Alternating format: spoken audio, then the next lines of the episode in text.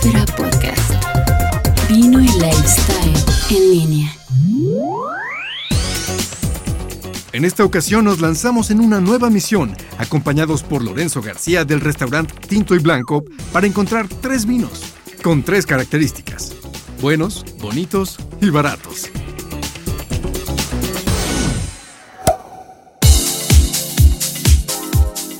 Carlos, ¿cómo estás?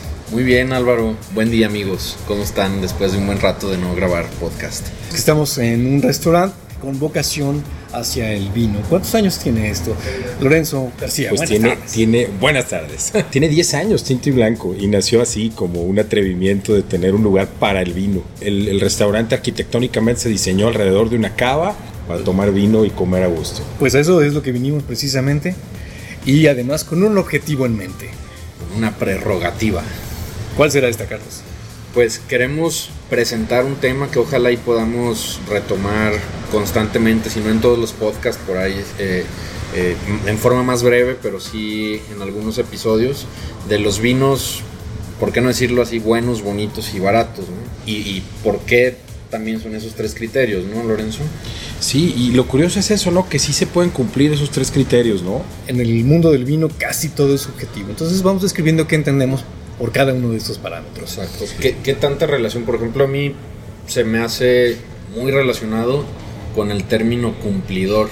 En un término como de un vino con el que puedas comer, que sea fácil de tomar, que sea versátil también y que cumpla con, con muchas situaciones, se me hace a mí en lo personal como muy relacionado con que es un vino cumplidor. Yo, yo asociaría directamente el cumplidor con lo bueno, así, directamente. Es decir, un vino que tenga una correspondencia directa con lo que te promete desde su etiqueta, ¿no? O sea, si es Cabernet, que realmente sepa Cabernet. Si el vino tiene cierta intención que te promete desde la etiqueta, que sea consistente con ello, ¿no? Si el vino es bueno, es bueno porque cumple con esos parámetros que los que de alguna manera nos estamos metidos en este rubro sabemos que cumple, cumple con ellos. Es bueno porque cumple con con una nariz agradable en función de la cepa que nos presenta, con un color intenso, con un color claro en función de esa cepa, con un color que corresponda al tiempo de añejamiento, con un gusto que nos dé lo que nos debe dar en función de esa uva, de ese añejamiento, incluso de esa región. Hay inclusive vinos, de ese color. Inclusive de ese color, ¿no? Pero a final de cuentas por ahí va, ¿no? Ese bueno tiene que ver con esa correspondencia en, en, el cumplidor, que cumpla, que cumpla con lo que te promete. Perdón ¿no? que te interrumpa, es en, esta, en este rango de vinos, de los buenos, bonitos y baratos, tienen también personalidad ya propia, digamos, el vino ya, o, o son más bien genéricos. Yo creo que hay de los dos, ¿no? O sea, hay, hay genéricos que tienen personalidad. O sea, así lo resumiría yo, ¿no? O sea, hay vinos de altísima producción que son muy genéricos, pero que tienen una personalidad como tal, como genérico, ¿no? Entonces no podemos decir que porque sea genérico no tiene personalidad. O sea, la personalidad no está divorciada de un alto volumen de producción ni está divorciada de ser un genérico. El problema sería lo contrario, ¿no? Que tuvieras un genérico que no tuviera absolutamente nada de personalidad. O sea, yo he probado vinos de alto volumen de producción que pudiéramos considerar genéricos, que están muy bien hechos y que tienen la personalidad de lo que te ofertan. Y eso creo que es un valor agregado muy interesante. Yo lo llamaría bueno. A lo que voy es a eso. O sea, hay genéricos muy cumplidores también, ¿no? No podemos decir que porque es un genérico no sirva. O sea, yo creo que estaríamos lejos de entonces entender claro. que bueno, bonito y barato se puede cumplir en un genérico. Sí se puede cumplir. Y que hay niveles de todo. Y que hay niveles para todo, ¿no? O sea, ahora vamos al otro extremo. O sea, hay genéricos desastrosos, ¿no? O sea, para rellenar el hueco quien quiere vino tinto, quien quiere vino blanco. Y ahí, pues hay muchísimos, también los hay, ¿no? De muy baja calidad y, y genéricos, genéricos que verdaderamente pueden pasar desapercibidos. ¿no? Pero en esta ocasión vamos a hablar de algunos que presentan un poco más que genéricos. Claro, claro. Y claro. en un rango que aleatoriamente o bueno, simplemente por gusto, nos definimos entre cuánto, Carlos. En, pusimos de tope 200 pesos. 200 pesos. No me equivoco. Y era un poco la idea de no limitarnos tanto, ¿no, Loro? Sí, no, di la verdad. Lo que pasa es que cuando llegamos a la tienda tú traías 100 y yo 100. Ah. sí. Y es que, bueno, decían, en 100 sí hay opciones, son muy pocas. Exactamente, así es. O sea, Eh, eh, se habla en Estados Unidos de ese rango del 10 dólares, ¿no? Los 10 dólares, ¿no? Pero 10 dólares puesto en México te vas a 160 pesos, ¿no? Entonces no fue tan arbitrario ese 200 pesos. Creemos que esos eh, Best Buys que salen en otras revistas y en otras categorías en otros países del mundo corresponden a lo que en México estaría en 200 pesos, ¿no? Creo que bien, pues vamos comenzando Bien, entonces. Pues tenemos tres vinos, vamos empezando con el primero. ¿Qué tenemos en la copa? Tenemos un Crane Lake Sangiovese, es un genérico de California. Me llamó muchísimo la atención que sea un Sangiovese californiano. Este, ustedes saben del approach eh, del norteamericano a la cocina italiana y evidentemente la enología eh, norteamericana ha buscado mucho el cultivar ciertas cepas que son tradicionales en otros países para entenderlas, aceptarlas y, y venderlas ya como propias, ¿no? este, este es un vino que me pareció muy agradable, vamos catándolo, es un cosecha 2008, California, la ley de California te exige que si tú dices California en tu botella, 100% de la uva tiene que ser californiana, ¿no? Entonces tenemos un vino californiano, tal cual, ¿no? Que si lo vemos, un, un color clásico de Sangiovese, eh, Sangiovese en sus versiones baja escala de precio no son tan concentrados en el color normalmente, ¿no? Y en el ribete es donde. En el se ribete es donde lo se- ves, se ¿no? pierde. Incluso no llega al violeta, ya tiene sus dos añitos y medio, pero sí es un color muy clarito, ¿no? Es un rubí claro, diría yo, ¿no? Sí. Se alcanza a leer. Vamos al aroma. Es un vino muy primario en su aroma, ¿no? Muchísima fruta. Y al girarlo eh, nos deja un- nos deja sentir un ligero especiado que me gusta mucho a mí en Sangiovese. Y, pero Sí. muy agradable. Sí, muy agradable. Súper agradable. Sí, la Fruta fruta roja. que a veces queda Sí, muy, no sé por qué, pero en estos vinos como más genéricos que se van a protegerse y se van con la fruta muy madura. exactamente. Aquí tienes una frescura que definitivamente me recuerda a la frambuesa. Sí. Sí. Y incluso un poco de ciruela, cereza fresca. Estamos más en las rojas que en las moras. Aquí no hay moras, ¿no? Sí. Y, espe y especia. ¿no? Y la especia Sí. que, que, bueno, pues aquí es donde les decía yo, ¿no? O sea, a pesar de ser un genérico, es un vino muy expresivo al aroma, ¿sí? Y que ya te entrega algo más que la fruta. Que te entrega algo más que la fruta. Crane ¿no? Lake, Sangiovese 2008. El lago de las grullas. Pruébenlo. Y ¿Dónde, dónde lo compraste? Este vino lo trae un importador a México, se llama Michael Molloy. Su compañía se llama Purely Canadian. Y es un vino de 154 pesos. Pruébenlo. este, en boca el primer trago. Yo siempre he dicho, no hay que hacer un juicio al primer trago, pero hay algo que me gusta mucho en este primer trago, que es la personalidad de Sangiovese, ¿no? Ese ataque ligeramente ácido. Ácido. Nos remite directamente a Sangiovese y es un poco lo que decíamos, o sea, este es un vino bueno en el sentido, cumple con, pues, con la expectativa que la etiqueta me generó, ¿no? No pude, digo, dijiste 154 pesos y se me vino una sonrisa a la boca. Claro, claro, ¿no? claro, claro, claro, Sí, digo, te llena la boca, te da sabores incluso retrogusto, te, te, Sí. te deja un, un dejito de acidez. Bueno, Y- también, no, o sea, no es un gran vino definitivamente, pero cumple perfecto. Claro. Ahora, también por el lado más sangrón, vemos que tampoco es de una gran complejidad, no un Así gran es. cuerpo, Así es. que es lo que, bueno, No, yo, de hecho, de hecho hay que describirlo como tal, ¿no? Es un vino de buena expresión aromática, eh, cero complejidad, mucha franqueza en cuanto a la parte frutal y especiada de Sangiovese, mucha franqueza en cuanto a su acidez en boca, taninos muy suaves, casi nulos, eh, muy ligerito en boca, es un vino de cuerpo ligero, no es otra cosa. Eh, no es un vino para sorprender a un gran conocedor ni esperar sofisticación en él, pero qué tal con ese carpacho que tenemos aquí enfrente, ¿no? Le va a aportar una acidez sensacional a la carne cruda, este, lo va a acompañar perfectamente bien, ¿no? Y este por su baja tanicidad me invita directamente a los pescados, ¿no? Este es un vino tinto que sin ningún problema podríamos combinar con, con un zarandeado, por ejemplo. Un ¿no? zarandeado con adobados ligeros, Con adobados Sí, ligeros, ligeros, porque un, poco, lo vamos a un perder. poco de picor incluso, ¿no? con un poco de ningún picor, problema. sin ningún problema. Ahora, la otra cosa, ahí ya están hablando de, alimentos, pero también es uno que se puede beber solo. Sí. That's it, ¿no?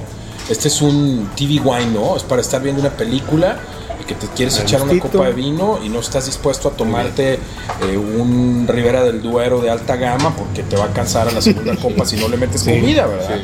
Este es un vino ideal para un cóctel, por ejemplo, para un día de campo, para estar en una parrillada, para estar viendo una película, para estar echándote un partido de fútbol, para estar cotorreando con tus cuates en una velada, sin problema, ¿no? Inclusive creo que aguantaría un poquito más fresco por lo mismo de, de ligero. Sí. Yo lo veo muy amigable, ¿no? en este sentido Ajá. de, de que alguien que no es quizás tan afecto al vino o está empezando a tomar vino, le puede caer Sí. súper bien, no está nada enfadoso. Y no sin está- dolor de cabeza al rato. Bueno, depende cuánto se Depende, echa, ¿no? no es un vino súper amable, aquel que le dan miedo los taninos y que le dijeron que le iba a doler la cabeza con el vino tinto y bla, bla, bla. Pues éntrale por aquí y no vas a tener ningún problema. Sí, ¿no? porque aunque no es complejo, sí tiene algo que promete, que, que deja. Sí, te da un poquito más. Y no es, bueno, no quiero decir nombres, pero nosotros genérico, que no te Te, aporta te voy a contradecir, no promete, cumple. Ah, bien, bien. En, en el sentido. Sí, este, Te lo entrega, pues. Te lo entrega, exactamente. Te entrega eso que, que queremos de un vino de este precio que me satisfaga. Punto, ¿no? Ok. Sí, Lo veo súper bueno para restaurante. sí. Acompañar. Inclusive tiene en el fondo, eh, más en nariz, creo, algo dulcecito. Sí, está- sale un poco, una vez que se empieza a oxidar la fruta, esos primarios frescos se van y nos da paso a un poquito de, de jámines, ¿no? De, Sí, de jalea. Sí, Muy agradable. exactamente. Fresa, fresa, mermelada de fresa, pudiera ser, ¿no? Pero es ahí donde yo le digo a la gente, no, no, no te pongas necio con oxigenar tu vino, porque muchas veces al abrirlo te da cosas que ahorita ya no nos está dando, ¿no? Al no ser un vino de alta gama. O sea, al principio nos dio fruta fresca y ahorita se está yendo Sí. a esa parte de la jalea, ¿no? Y aparte, hablando quizás de vinos más que requieran la oxigenación y que requieran la decantación o trasvase más bien, también conócelos, ¿no? ¿Por qué lo estás oxigenando? Pues, Sí, tómalo recién abierto de la botella y, Y tú decides. y- y ve qué es lo que está pasando. Y esa es parte de- del riesgo de la diversión y del juego. Y de la diversión, ¿no? Exactamente. ¿Y sabes si se encuentra en tienda normal, digamos, o su autoservicio? No, pero hay una maravilla que está en la página de internet con entrega a domicilio por caja a ese precio. Este, y el único lugar que lo tiene de venta al público por lo pronto en Guadalajara es Goiti. Este, y el otro lugar que lo puedes encontrar en Chapala es este Super Lake. Super Lake. Y vamos con lo que sigue. En la copa número 2 tenemos Se llama Beso de Vino. Es un vino que tiene dos, dos, eh, versiones que se importaron a México, las, impor- las importó Walmart. Lo encuentras en Superama, en Walmart y en Sam's. Nada más, no lo he visto en otro lado. Sorprendentemente barato, 100 pesos. Eh, la presentación está muy moderna. Voy a leer, está padre la leyendita que trae aquí, ¿no? Y dice, el toro Antonio besó este vino y se enamoró. Ahora viaja por el mundo para ofrecértelo. Beso de vino, la tentación española. Enamórate, diviértete, beso de vino. Está Venga. padre, ¿no? Está como divertido. Venga, tío. Sí. Ahora, ahí, ahí está el punto donde decimos que lo bueno es que cumpla con eso que te promete, ¿no? Ah, claro. Y yo creo que el, el haber puesto una leyendita como esa en la etiqueta este, nos, nos genera una expectativa. Y como dice nuestro buen amigo el Jerry, de la I Latina, expectativa mata. Entonces, si ya te está generando esto en la etiqueta y el precio es under 200, como lo hemos dicho, pues ten- tiene que ser un vino que cumpla con lo que nos dijo, ¿no? Y te está diciendo, pues es divertido, ¿no? Sí. Diviértete, enamórate. Me llama algo la atención, Loro, y ahora que estás aquí, a ver si nos ayudas a esclarecer. Es una de las, es Garnacha 2009, y Garnacha es una de las, de las uvas aprobadas en la región, en la DO cariñena. Sí. Pero normalmente, pues cariñena la conocemos por, por, por los cariñanos, ¿no? O es lo que tendemos a... A imaginar por A la asociación imaginar. del nombre. Tendemos a imaginarnos nada más. Este, Cariñena es una denominación de origen que está en el centro de España. Tiene clima continental, ya no se considera mediterráneo. Mediterráneo. Muy cerca de la ciudad de Zaragoza. eh, y se está cultivando una diversidad muy importante de uvas. Se llama Cariñena porque ahí se cultivó Cariñena y por alguna otra historia, pero no necesariamente en Cariñena se cultiva solo Cariñena. De hecho, los dos vinos que Beso Divino, de Beso, que Beso de Vino nos ofrece son Garnacha, Garnacha Rosado y Syrah. ¿sí? Este, nada más esos tres vinos hay en la gama que se importaron a México, ¿no? Y bueno, este vino en cuanto a su color cumple bastante bien, bastante más intenso que el Sangiovese que vimos en la cata del vino anterior. Es un vino que no llega al rojo cereza, pero es un rojo ya bastante más intenso, ¿no? Y si es más joven, este es 2009. Y si nos deja ver un ribete un poquito más violeta, ¿no? Sí. Algo Sí, que no pregunté sí, de- del otro, pero bueno, ahora. ¿Tienen madera estos vinos? El anterior no, cero barrica, cero barrica y un dato importante es que el anterior tenía un corcho sintético. Este que estamos probando ahorita, Beso Divino, es, es screw cap, es eh, taparrosca, ¿no? Y, y a copa quieta da aromas complejos, da tabaco, inclusive. A copa quieta te da aromas eh, incluso terciarios, Terciarios. diría yo, ¿no? Wow. Sí. Este es un vino con una vinificación bastante moderna en la parte de fermentación. Eh, se fermentó en, en- en tinas de acero inoxidable, evidentemente, con remontaje con máquina para lavar color, maceración en frío. Eh, tienes una buena carga aromática. Garnacha no se caracteriza por ser muy aromática y aquí nos la da. Y después algo que me pareció muy interesante, que es donde, donde cuando hablamos de genéricos no podemos caer en la connotación negativa siempre. Tiene cuatro meses de barrica de roble francés nuevo. Ok. Eh, una parte del lote, no todo el lote. Entonces, este, esta, este paso por barrica de roble francés nos da ese tabaco que tú identificaste ipso facto, Mm, ¿no? Da en la cara Sí. de una manera muy agradable. Sí. Gírenlo y nos da notas de ciruela madura, bastante agradable. Ok, en, en nariz está muy agradable. Muy agradable. Si se fijan, no es tan explosivo en el aroma como el anterior, pero es bastante más complejo, ¿no? Sí. Y tiene como profundidad, ¿no? Te- te- es un vino que te invita a olerlo más y descubres toque de vainilla también, un toque de caramelo, Sí, ese toque de tabaco que está muy claro Caramelo como y que- fruta madura, ¿no? Súper expresivos, así Sí. es, es- es de los que son bomba. ¿no? Sí, exactamente. Ahora bien, en boca. En boca es un vino bastante más voluminoso, cremoso diría yo, el ataque es súper agradable. Ahorita ya también tenemos nuestra boca amortiguada para tinto por el vino anterior. Este es un vino que tiene cierto nivel de plenitud, siéntelo. Y, y yo no sé si sea quizás un poco de azúcar residual, pero te deja una sensación como dulce en la boca, ¿no? Una sensación dulce en tinto muy agradable, que pudiera ser tanino dulce, no necesariamente azúcar residual, ¿no? Yo de entrada diría, obviamente, por eso escogiste este orden, pero me llena más este y es más barato que el anterior. 100 pesos. 100 pesos. ¿Qué tal? Se me hace, hablando de, de un como sentido estricto de viejo mundo, nuevo mundo, me hace un vino bien moderno. Sí, este, yo diría casi casi ultramoderno, en el, sobre todo cuando pensamos en esa connotación viejo mundo de barrica Ajá. sucia, de notas animales, de bret, de de, bret. cosas de ese tipo. ¿no? Este es un vino súper limpio que seguramente ese tiempo en barrica le vino bien y me da la impresión que debe haber habido microoxigenación también en, la parte que se quedó en tinas de acero inoxidable porque tiene esa nota suave de- de fruta madura, ¿no?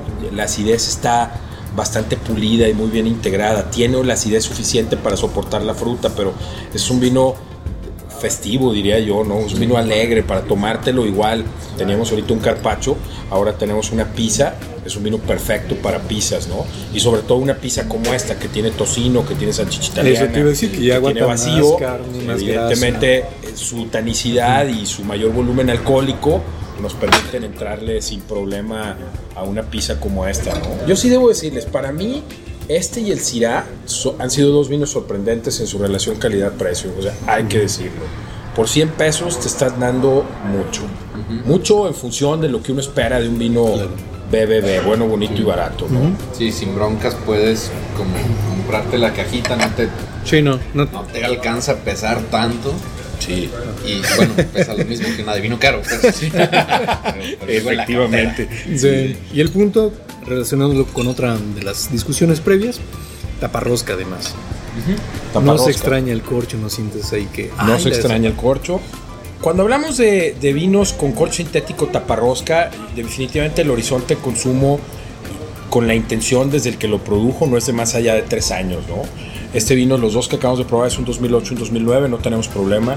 Los vinos están, entre comillas, enlatados, es decir, están aislados del medio ambiente, no tienen oxigenación No hay y estamos recibiendo lo que el enólogo El entregó en la botella, ¿no? poner en la botella. Y eso está bien, o sea, no tenemos Sí. por qué asustarnos por el taparrosca, ¿no?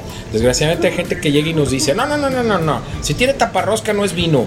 Señor, el corcho no define al vino, el vino lo define el vino, vino. mismo, o sea, el vino Claro. que está dentro, ¿no? Sí, bueno, eh, pero es más bonito llegar con tu Exactamente. ¿no? Pero ya te veo en el campo con una cajita de este vino y se te olvidó el sacacorcho, pues no tienes problema. También hay que ver esa parte, ¿no? Sí. Este es un vino que en cualquier momento lo puedes abrir y no tienes bronca, pues, ¿no? Tiene esas otras ventajas que son, lo hacen más accesible.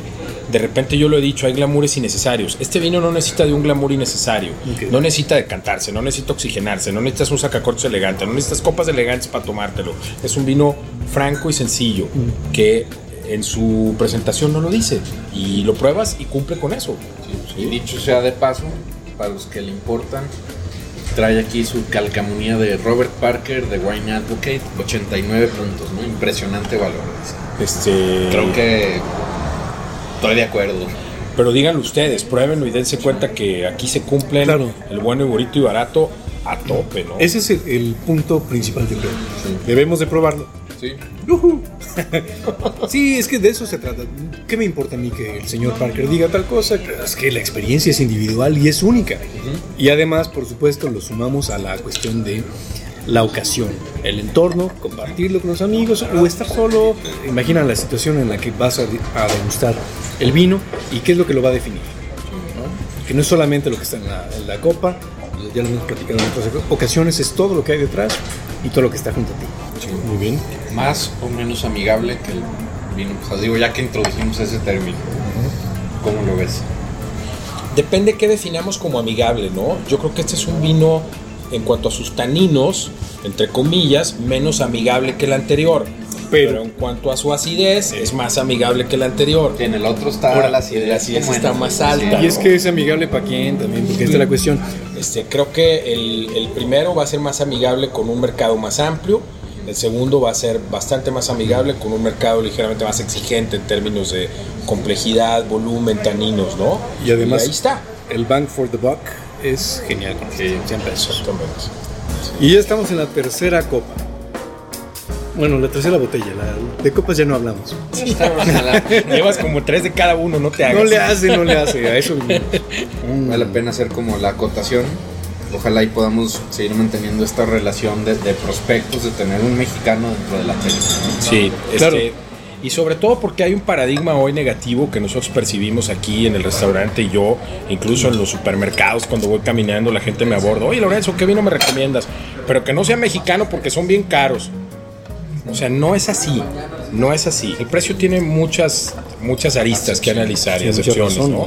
Y en la mayoría de los casos, perdón, creo que ese, ese, esa etiqueta, digamos, de, de precio, un poquito a veces elevada o que, o que por percepción la podemos eh, eh, percibir elevada, te lo entrega. Creo que te entrega, el vino te entrega perfectamente eso y que lo puedes poner con vinos de cualquier lado, de cualquier origen, de ese mismo precio y, lo, y vas a tener un competidor digno. En la mayoría de los casos, hay que decirlo, también no podemos, no podemos generalizar. ¿no? Y por supuesto, también va eh, tamizado por el gusto de cada uno.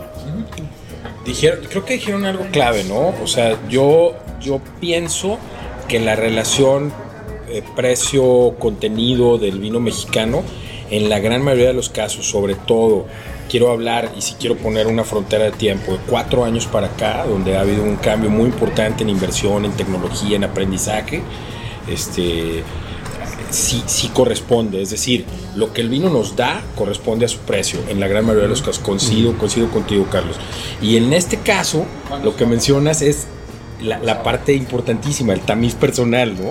O sea, sí es cierto que tu approach, tu experiencia, tu cartera, te va a decir puedo, no puedo, quiero, no quiero también, ¿no? por ejemplo, en, en- en mi caso, que tanto por el trabajo como por un interés personal, he, he estado dedicándole pues, prácticamente los últimos dos, tres años a probar vinos mexicanos. Todo. También ya se te hace, desarrollas un gusto. No, que- claro, pero claro. ya me hace falta de repente este saborcito Sí. del terroir mexicano, 14, de que no es de todos lados, Parras no lo tiene, Ensenadas, Ensenada y en específico Valle Valle, de Guadalupe, ¿no? Tiene, tiene esta, esta otra capa de condimento Sí. que está padrísimo, ¿no? Sí, sí, sí. Y que además es, no sé si, si me arriesgo mucho al decir que es necesario probarlo para entender la, la- inclusive la nueva gastronomía mexicana, con la que tiene que ir aparejado. ¿no? Y eso se vale, es el tamiz personal. Tu tamiz tiene esta malla de cernir. Y esta malla de cernir, pues es la tuya, no es la de otra persona, ¿no? Y eso es súper importante, ¿no? Y dijiste también algo, Carlos, que me llamó la atención, que es el terroir mexicano. Yo creo que podemos empezar a hablar ya, no con una precisión absoluta, pero sí de ciertos caracteres, de ciertas tipicidades, de ciertas formas que aquí una- algo que a mí me llama muchísimo la atención es, es- es ese triángulo mágico que es terroir, ser humano, cepa. O sea, creo que en México esa, ese triángulo se está conformando de una manera muy interesante. Podemos hablar, yo no quisiera llamarles escuelas, pero sí, de enólogos que han presentado perfiles ahora eso, muy perfiles, claros, muy. Y eso está haciendo escuela. Sí. Sí. Y seguramente hará eh, escuela hace tradición y tradición hace cultura, ¿no? Sí. Más o menos es la escala. Vamos generándola, ¿no? Todo esto era un preámbulo para el tercer vino, es un vino mexicano, se llama Fusione di Montefiori, que es de Viña Montefiori, se llama la, la bodega Villa Montefiori, ¿verdad? Villa Montefiori, el, enólogo es Pablo Pauloni, traído a Guadalajara exclusivamente por OPP Cavas. Es un vino que tiene un precio público de 175 pesos, cumple con el rango que nos marcamos para, para estos podcasts y la verdad es un vino enológicamente hablando muy bien hecho. Vamos eh, diseccionándolo y verán, ¿no? Realmente vino y muy vemos interesante. quizás algunos indicadores que pueden eh, pueden no significar si el vino no te lo da, eso lo deciremos más tarde, pero que por un vino de 175 pesos se aprecia padrísimo. Uno que dice, esta mezcla clásica de Cabernet Sauvignon Merlot está hecha con uvas seleccionadas, nuestros viñedos, bla, bla, bla, y, y afinado en grandes toneles de roble francés de 18 meses antes de embotellarse. ¿no? O sea, tiene 18 meses de barrica francesa, que son los toneles que tienen en Montefiori, estos enormes padres. enormes, eh, que es el tonel antiguo que se utilizaba en Barolo. Sí, es ese donde almacenaban los barolos y los barbarescos, ese gran tonel italiano donde se añejaba el vino por largo tiempo, ¿no? Es una costumbre italiana realmente, ¿no? Y, y lo, lo interesante de esto es que eh, creo que lo que hizo Pauloni es de, de, pues, de mucho valor porque es un vino de un precio bastante accesible, muy cuidado enológicamente hablando, ¿no? Es un vino muy limpio en el aroma, ¿no? Seguramente esos toneles que utilizó eran toneles muy limpios también, ¿no? Fusionen. Cabernet Merlot 2008. en color, de los tres que tenemos en la mesa, este es el más oscuro. Inclusive tenemos algo medio ladrillo por ahí. Corríjanme si me equivoco. Sí, tenemos un ribete ladrillo que tiene que ver con ese largo contacto con la Sí, barrica seguramente, ¿no? Y el nariz. Profundo el color, es un rojo cereza marrón, nariz me da de principio, ya veremos cómo sigue, pero mucho más el perfil del Cabernet, no más la, la ciruela. la ciruela ya este, acompotada. Muy agradable y se siente ya más complejo, ¿no? Algo Sí. que, que- que, insisto, encontramos también este, las notas, no sé cómo decirlo, pero más mexicanas, ¿no? Sí. Más, de, más de Valle de Guadalupe. ¿Es Valle de Guadalupe? Sí, es Uf. Toros Pintos, es como el pedacitito donde está. el porvenir. Que es este, justo Valle de Guadalupe. Es un vino bastante expresivo, el más complejo de los tres que hemos probado. Es donde te decía que, que no podemos hablar de que los BBB, o sea, los buenos, bonitos, baratos, necesariamente sean genéricos sin personalidad. Este es un vino con mucha personalidad y creo yo que está bastante cargado en el aroma. A Cabernet, coincido contigo, ¿no? Sí. Y creo que es una como complejidad, otra vez vamos al término que está la fruta, está la especie, están los tostados, está la levadura, está todo. Sí. Que lo pudieras encontrar en un vino mucho más Sí. elevado, ¿no? Me atrevería a decir que hay una nota ligeramente mineral en el aroma, ¿no? Como, no quise decir ferrosa, pero me remite a eso, pizarra, ferrosa. Pizarra. Sí, que, que va con lo mineral, ¿no? Que eso me remite a lo mexicano. Exacto. Sí, a muchos vinos que tienen por ahí esa nota, ¿no? Vamos probándolo. Yo ya me adelanté. Eh, más complejo que los anteriores. Está muy rico. Sí, está rico. Y por, ¿siento qué? Por abajo de los 200 pesos, promete, cumple, entrega y te invita a la que sigue. Sí. Fíjate que es curioso, uno entiende los blends cuando pruebas un vino como este, ¿no? Sí. En nariz es muy cabernet y en boca está suavizado, redondeado por merlot, de manera muy, muy, muy elegante, ¿no? Esa era la palabra que iba a decir. El Exacto. fleshiness, ¿no? Que es la parte Fleshiness, de los sí. sabores medios. Tiene un largo muy agradable. Que es cuando pagas por un vino y que dices, yo quiero que me dure el sabor por lo menos un ratito. Y, y lo tiene. Eh, y ahorita, sin proponérmelo, estoy viendo la copa. Una caída lenta. Tiene, tiene ya ¡Qué viscosidad, ¿no? ¿Sí? En, def- en definitivamente es el que tiene más viscosidad de los tres, el que tiene más permanencia de los tres, es el más corpulento de los tres. Este tiene el backbone, la estructura de Cabernet y tiene una suavidad muy agradable que seguramente se le aporta Merlot. Sí, es un vino largo, es un vino sin problema para una gama de cocina incluso bastante más elaborada, ¿no? Sí. Me encantaría probarlo, por ejemplo, con una bisteca fiorentina, ¿no? Haciendo una referencia italiana, ¿no?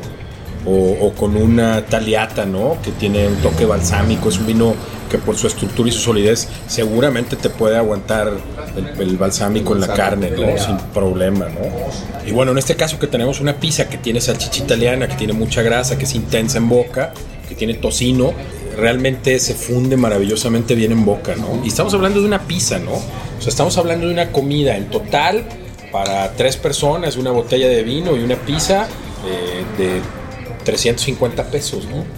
A precio público. Entonces, estamos en un rango en el que todos podemos acceder a él. Si no todos, pues gran parte de la gente puede acceder a él con mucho regreso, ¿no? Y que además, digo, para quien sea un, un lujo, una botella de 180 pesos, eh, le va a cumplir. No, se va a sí, sentir no se decepcionado. va a sentir decepcionado en ningún momento.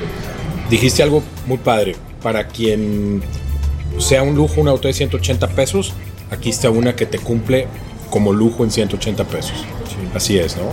Ahí tenemos creo que tres muy buenos ejemplos de vinos buenos, bonitos, baratos. Eh, Sangiovese Crane Lake de Estados Unidos, eh, Beso de Vino Garnacha de España. España y Fusione Cabernet Merlot de Villa Montefiori, México. Y pues esperemos seguir probando y seguir disfrutando de vinos como estos. Existen, ahí están. Los invitamos a que simplemente descorchen la botella. El vino es para compartir. Agradecemos a Lorenzo García y los esperamos en la próxima emisión. Carlos Valenzuela y Álvaro José Gómez les decimos gracias, hasta la próxima. Envía tus comentarios a podcast.vinísfera.com.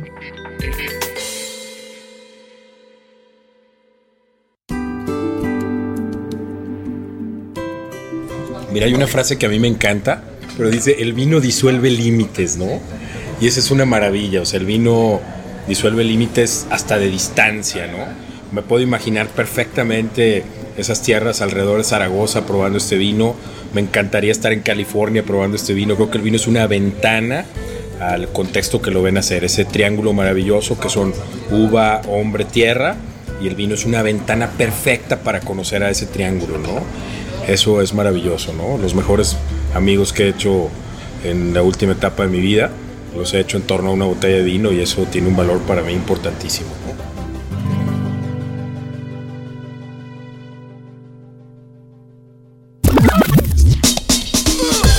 Podcast.